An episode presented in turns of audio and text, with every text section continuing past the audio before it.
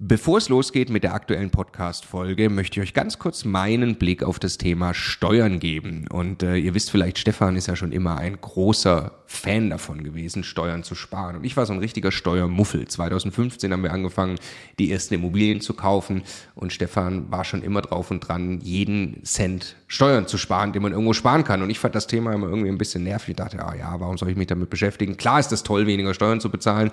Aber jetzt wollen wir doch erstmal Immobilien kaufen, Business aufbauen und so weiter.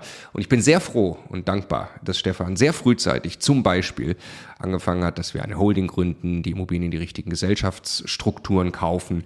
Ähm, und ja, wa warum? Also was habe ich dann äh, in den letzten Jahren jetzt äh, lernen dürfen von Stefan und natürlich dann speziell von Martin Richter, der ja, äh, ja wirklich, ich würde mal sagen, Deutschlands bester Steuerberater für Immobilieninvestoren ist. Was ich lernen durfte, ist, dass zum einen Immobilieninvestoren tatsächlich sehr viel mehr Möglichkeiten haben, Steuern zu sparen.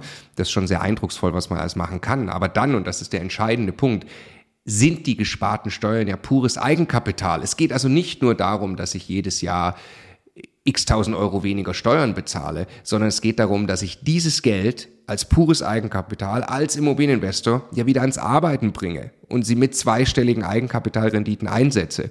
Und ich mir dann anschaue, wie viel größer mein Vermögensaufbau ausfällt, zum Beispiel über zehn Jahre, dann kann es gut sein, ich habe nachher das doppelte Vermögen, weil ich mich eben damit beschäftigt habe, Eigenkapital schon vorzugehen, indem ich möglichst viel oder möglichst wenig Geld ans Finanzamt äh, äh, bezahle und möglichst viel Steuern spare, die ich wieder reinvestieren kann.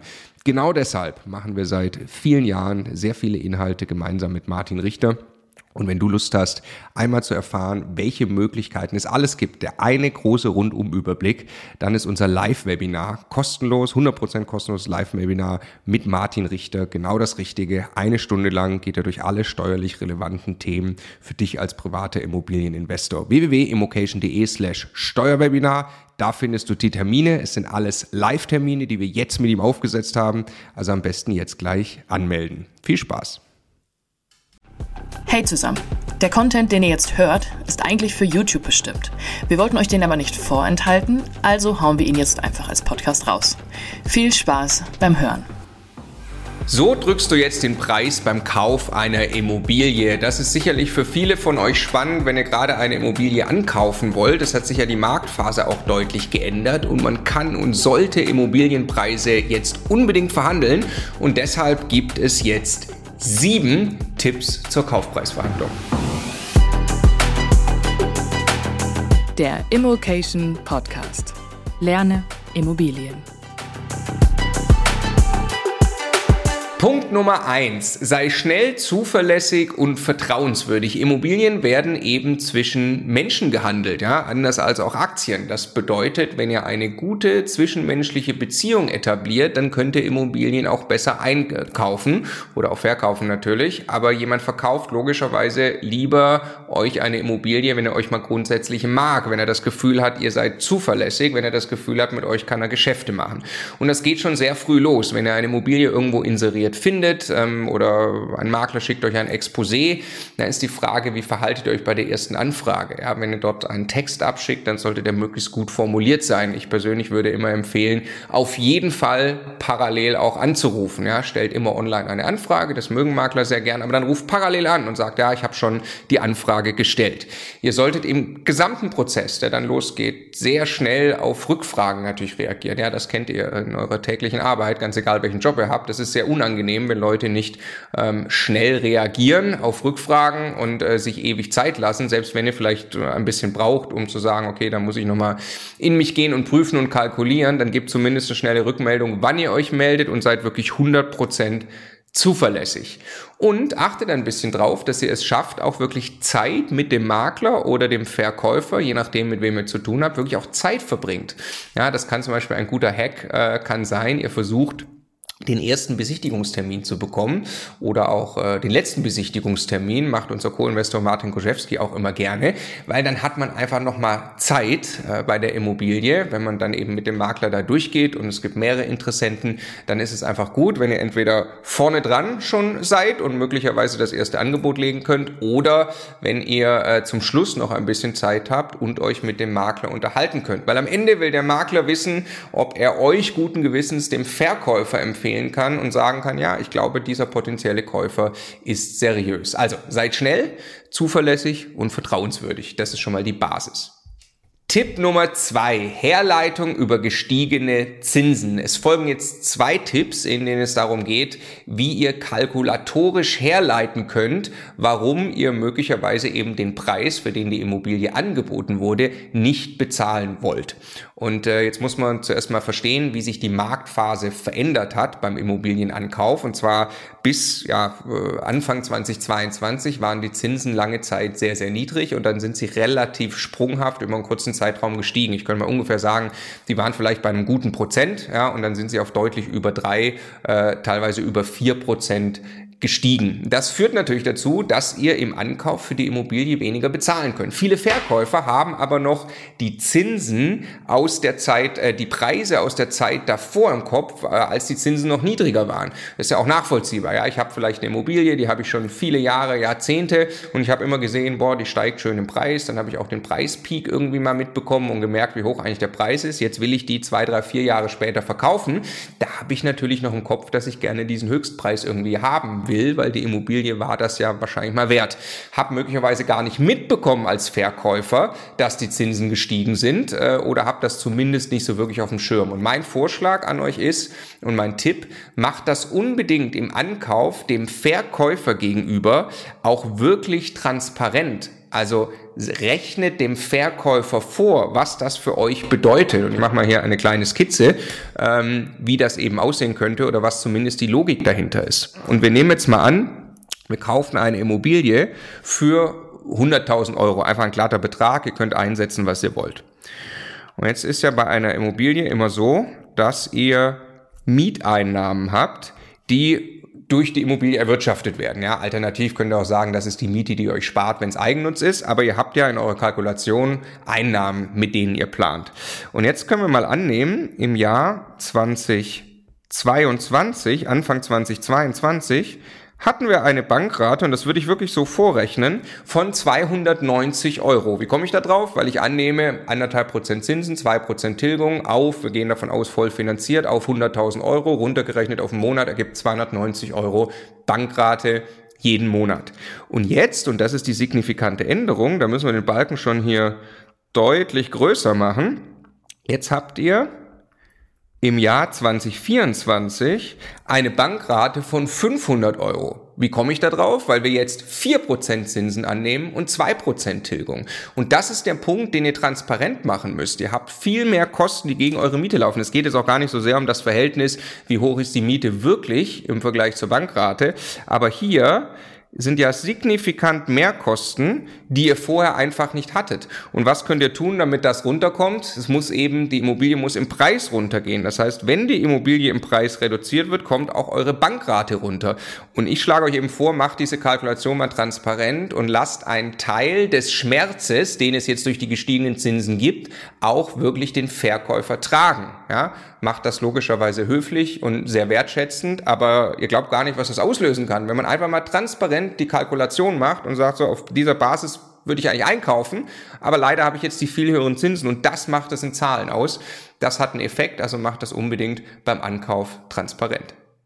Tipp Nummer drei. Kapitalanleger kaufen auf Basis der Ist-Miete. Ist auch wieder ein Tipp, wie ihr eben kalkulatorisch verargumentieren könnt oder sagen wir mal in Zahlen verargumentieren könnt und wirklich solltet, warum ihr möglicherweise einen niedrigeren Preis bezahlt. Kommt natürlich immer darauf an, wie der Angebotspreis ist. Wichtiger Hinweis. Ne? Es gibt logischerweise Immobilien, ähm, auch im Jahr 2024, die schon zu einem sehr guten Angebotspreis angeboten sind. Aber da müsst ihr eben ähm, eine Vorstellung entwickeln, entwickeln, ob der Preis gut ist und folgende Herleitung kann euch da mit Sicherheit helfen.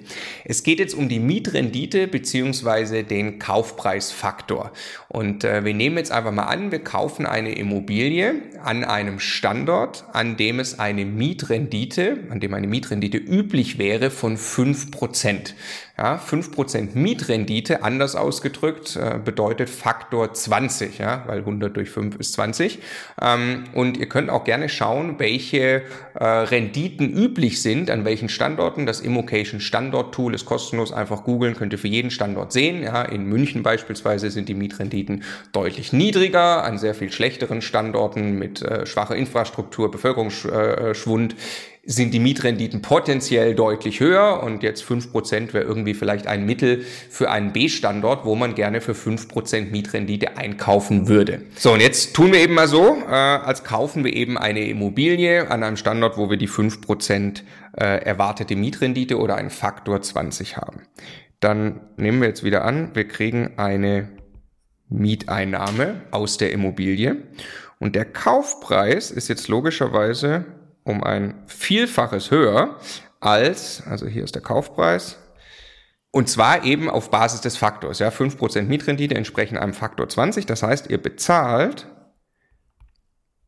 das 20-fache der jährlichen, ganz wichtig, der jährlichen Netto-Kaltmiete als Kaufpreis. Ja, also eine Immobilie wäre zum Beispiel für 5000 Euro im Jahr Netto-Kaltmiete vermietet, dann würdet ihr typischerweise an diesem Standort 100.000 Euro für die Immobilie bezahlen.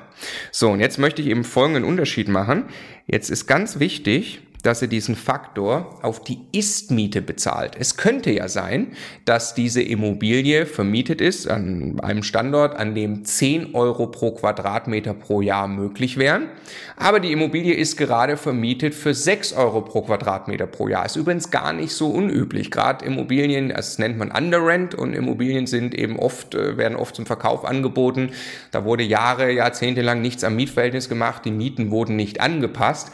Dann ist die Immobilie tatsächlich weniger wert. Ja, weil was, was würde passieren, wenn ihr auf Basis der Sollmiete, also wenn ihr sagt, ja gut, an diesem Standort kriege ich ja perspektivisch die 10 Euro pro Quadratmeter pro Jahr, dann würdet ihr, und da reicht hier mein Zeichenpad gar nicht aus von der Höhe, dann würdet ihr ja das 20-fache auf die Sollmiete bezahlen. Aber der Unterschied von der Ist zur Sollmiete, das Potenzial, was er hebt, das gehört immer euch als Käufer.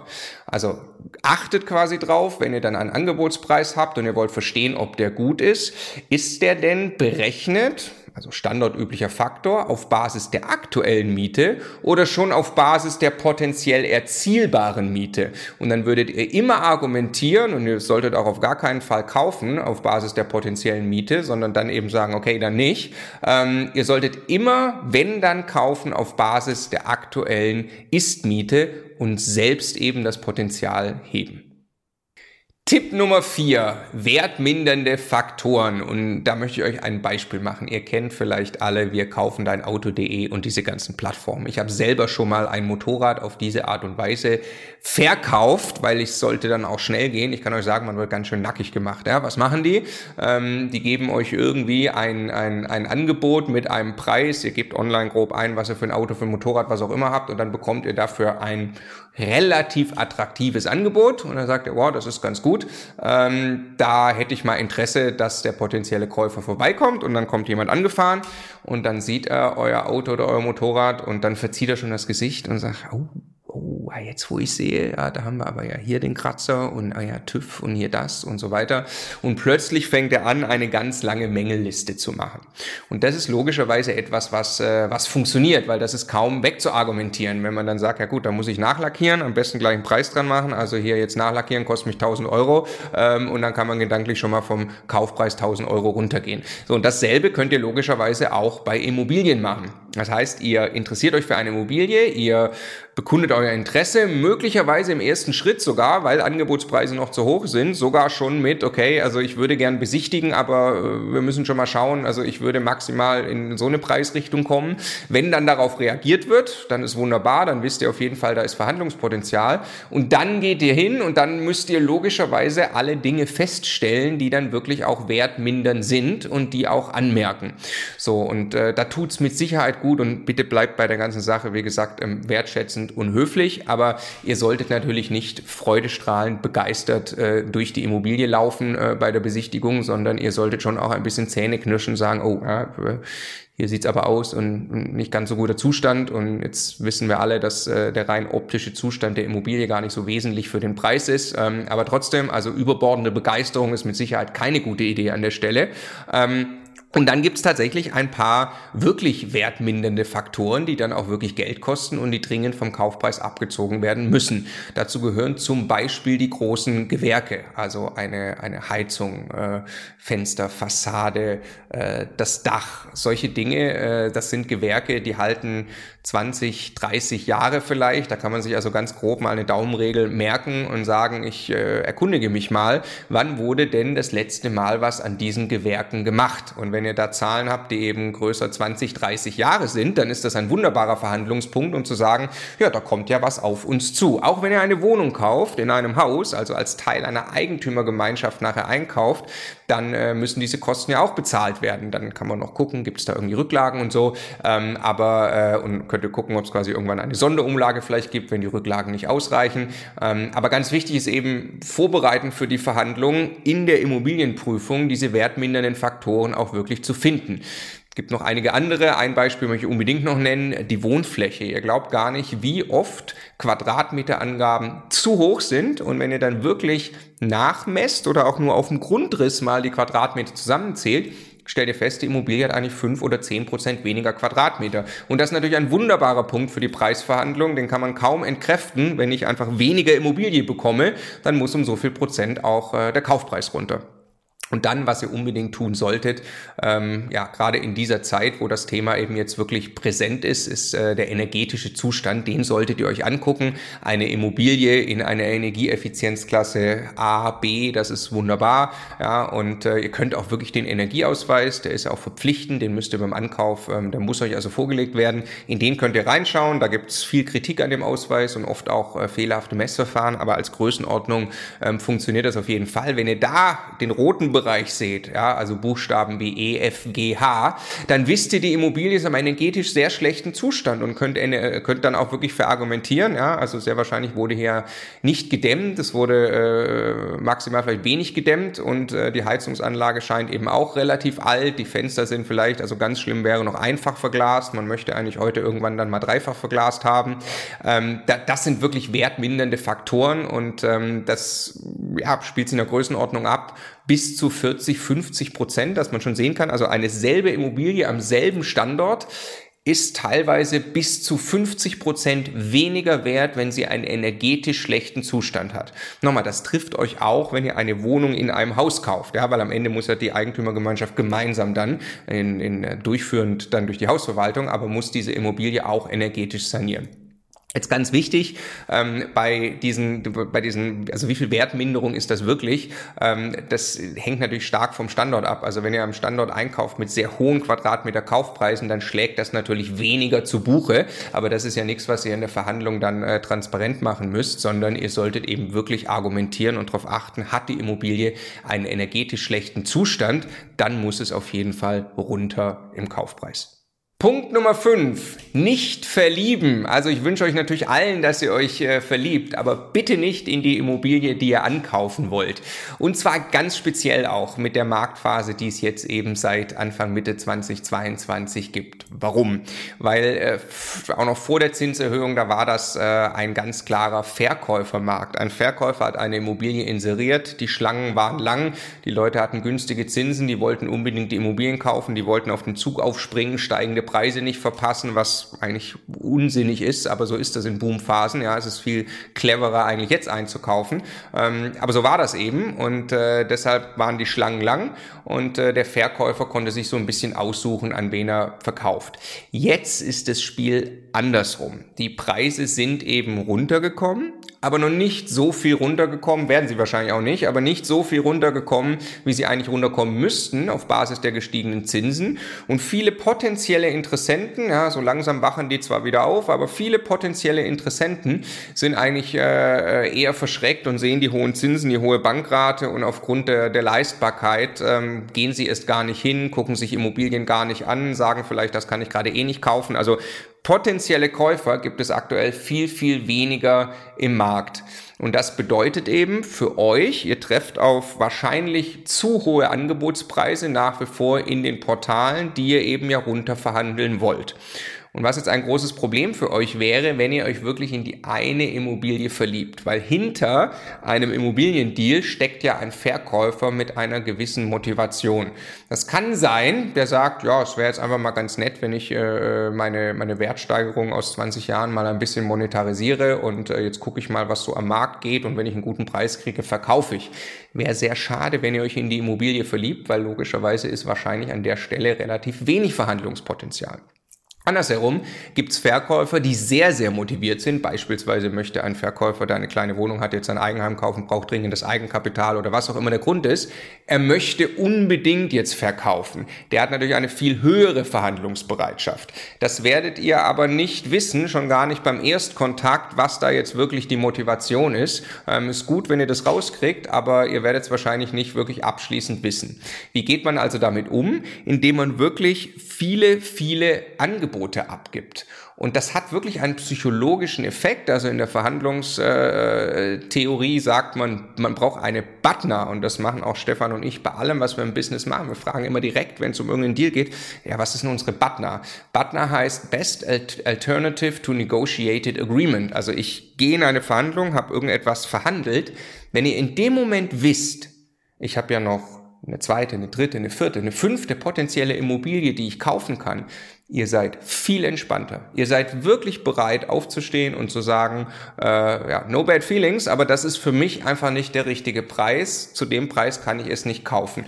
Habt ihr genau nur dieses eine Eisen im Feuer und seid möglicherweise verliebt in die Immobilie, weil sie noch genau an dem Standort ist, wo ihr unbedingt sein wollt in der Straße und das Haus euch gefällt, dann habt ihr es wahrscheinlich sehr, sehr schwer, euch selbst dahin zu bewegen, dass ihr sagt, nee, zu dem Preis kaufe ich sie auch wirklich nicht. Also sorgt dafür, dass ihr wirklich Alternativen auf dem Tisch habt und gebt einfach regelmäßig Angebote ab. Ihr müsst nicht jede Woche ganz viele Immobilien im Detail prüfen, aber seid echt aktiv am Markt, gebt viele Angebote ab, habt viele Partners auf dem Tisch, dann seid ihr die besseren Verhandler. Kleiner Zusatztipp noch dazu. Ihr könnt, wenn ihr diese vielen Angebote abgebt, äh, das macht Basti zum Beispiel sehr gerne ähm, äh, bei uns aus dem Coaching-Team ähm, und, und viele andere auch, eine, eine Frist setzen. Also ihr, ihr, ihr gebt Angebote ab, möglichst viele parallel und dann nehmt das auch wieder so ein bisschen weg. Also zeigt so ein bisschen eure Verhandlungsstärke, indem ihr sagt, ähm, also lieber Verkäufer, das und das nach ähm, ja, erster Ansicht der Immobilie oder wie auch immer, kann ich mir vorstellen, diesen Preis zu bezahlen.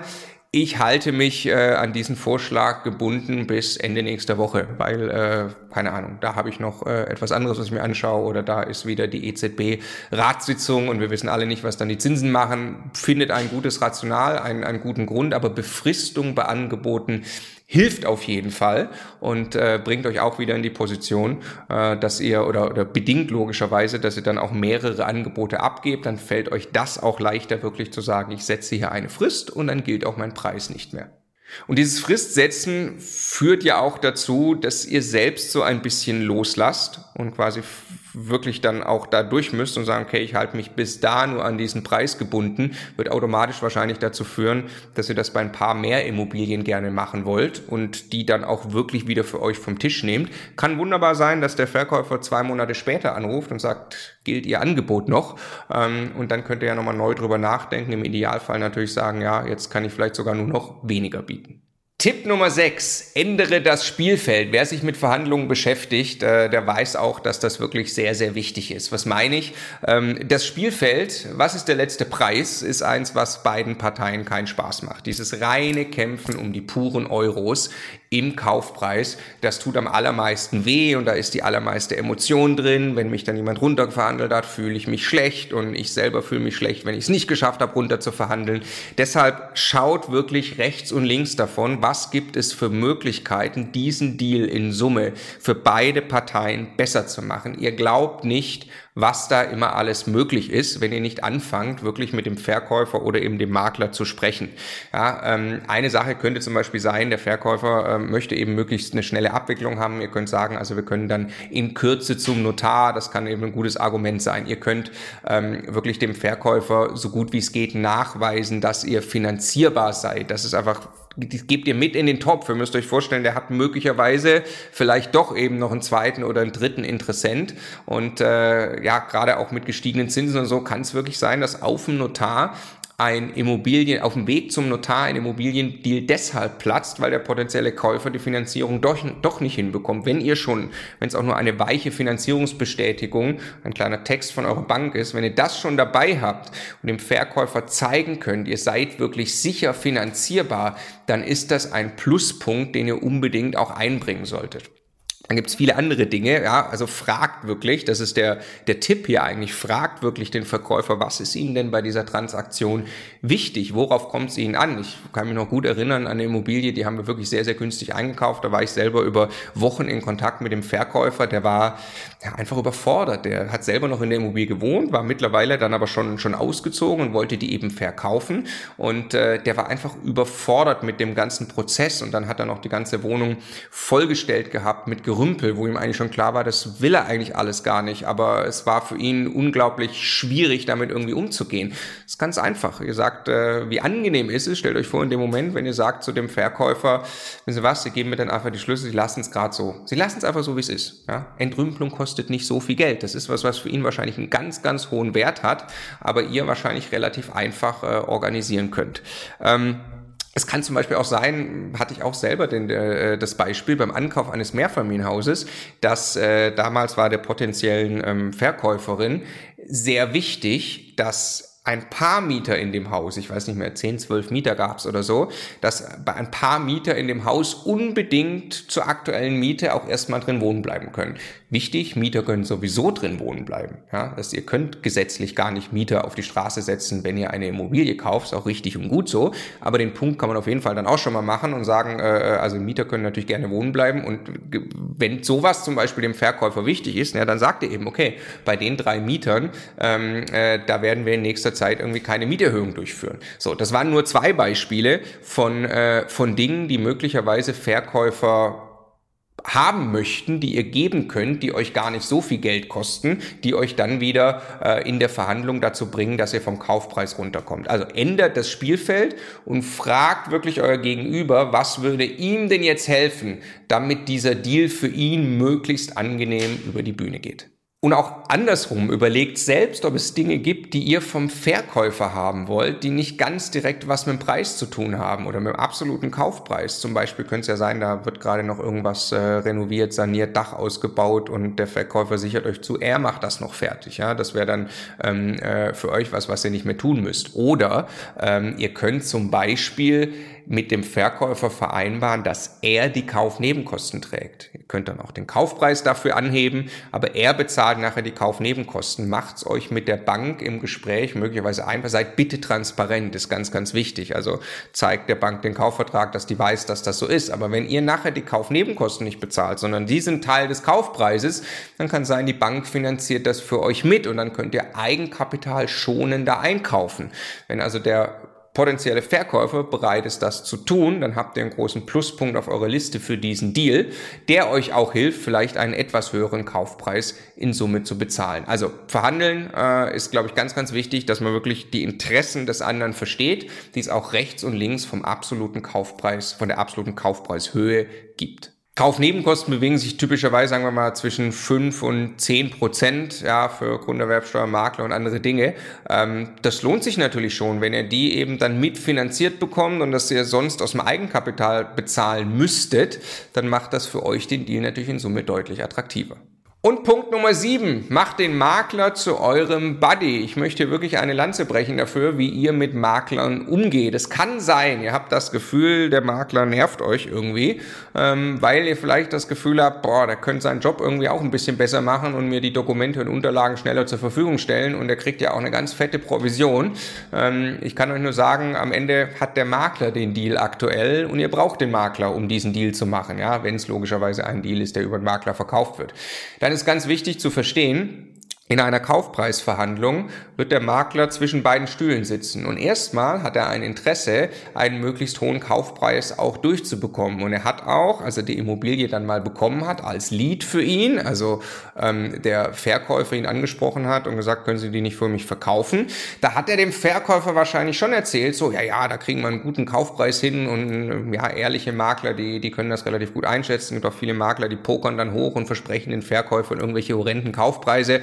Ähm, wenn ihr gut mit dem Makler könnt und wenn ihr es schafft, ihn ein bisschen auf eure Seite zu ziehen und das alle die Tipps, die ich davor gesagt habe, die helfen dabei, wenn ihr dem Makler wirklich mit an die Hand gebt, dass ihr ein extrem seriöser, guter Käufer seid, der die Immobilie wirklich finanzieren kann, der sich aber kalkulatorisch damit auseinandergesetzt hat, aus den und den Gründen für die Immobilie diesen und diesen Preis bezahlen kann, dann hat es der Makler wieder einfacher, zum Verkäufer zu gehen und zu sagen, also schau, du wolltest für die Immobilie eigentlich diesen Preis. Ähm, wir haben jetzt hier einen potenziellen Käufer, der erscheint für mich sehr seriös und der kann aber sehr gut begründen und kann auch herleiten. Und ganz ehrlich, das ist auch meine Meinung am Markt, gerade diese Immobilie mit diesen Mängeln, die sie hat.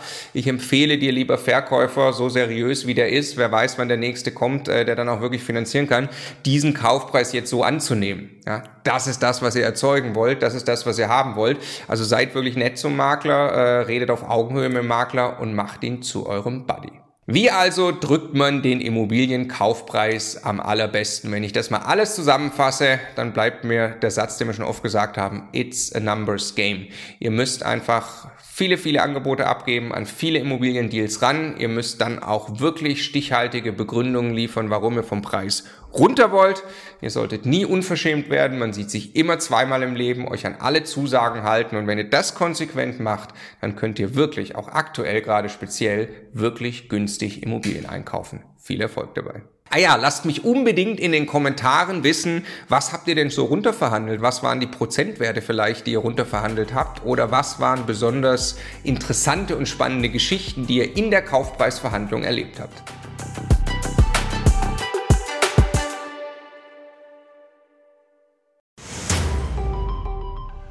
Jetzt nochmal der Hinweis, bevor ihr die nächste Folge weiterzieht, auf unser Steuerwebinar. Live mit Martin Richter, also dem Steuerberater für Immobilieninvestoren in Deutschland. Äh, wirklich live, also genau diese Termine. Und äh, es wird einen Überblick geben über all die großen Möglichkeiten, als Immobilieninvestor Steuern zu sparen beim Bestandsaufbau, aber auch wenn man schon Vermögen hat, was man im Bestand sortieren kann, um einfach mehr Geld übrig zu behalten, wie man Vermögen weitergeben kann und so weiter. Also, glaube ich, ein absolutes Muss für jeden Immobilieninvestor. Ja, Stefan, du bist ja eh schon ein großer Steuerfan immer gewesen. Für mich ist er eher anstrengend, aber man kann es auch nicht ignorieren. Die Potenziale sind äh, wirklich extrem, die man speziell als privater Immobilieninvestor hat. Deshalb immocation.de slash Steuerwebinar. Da kann man sich anmelden, ist 100% kostenlos, ist live, gibt nur diese Termine, die dort stehen. Wir freuen uns auf euch.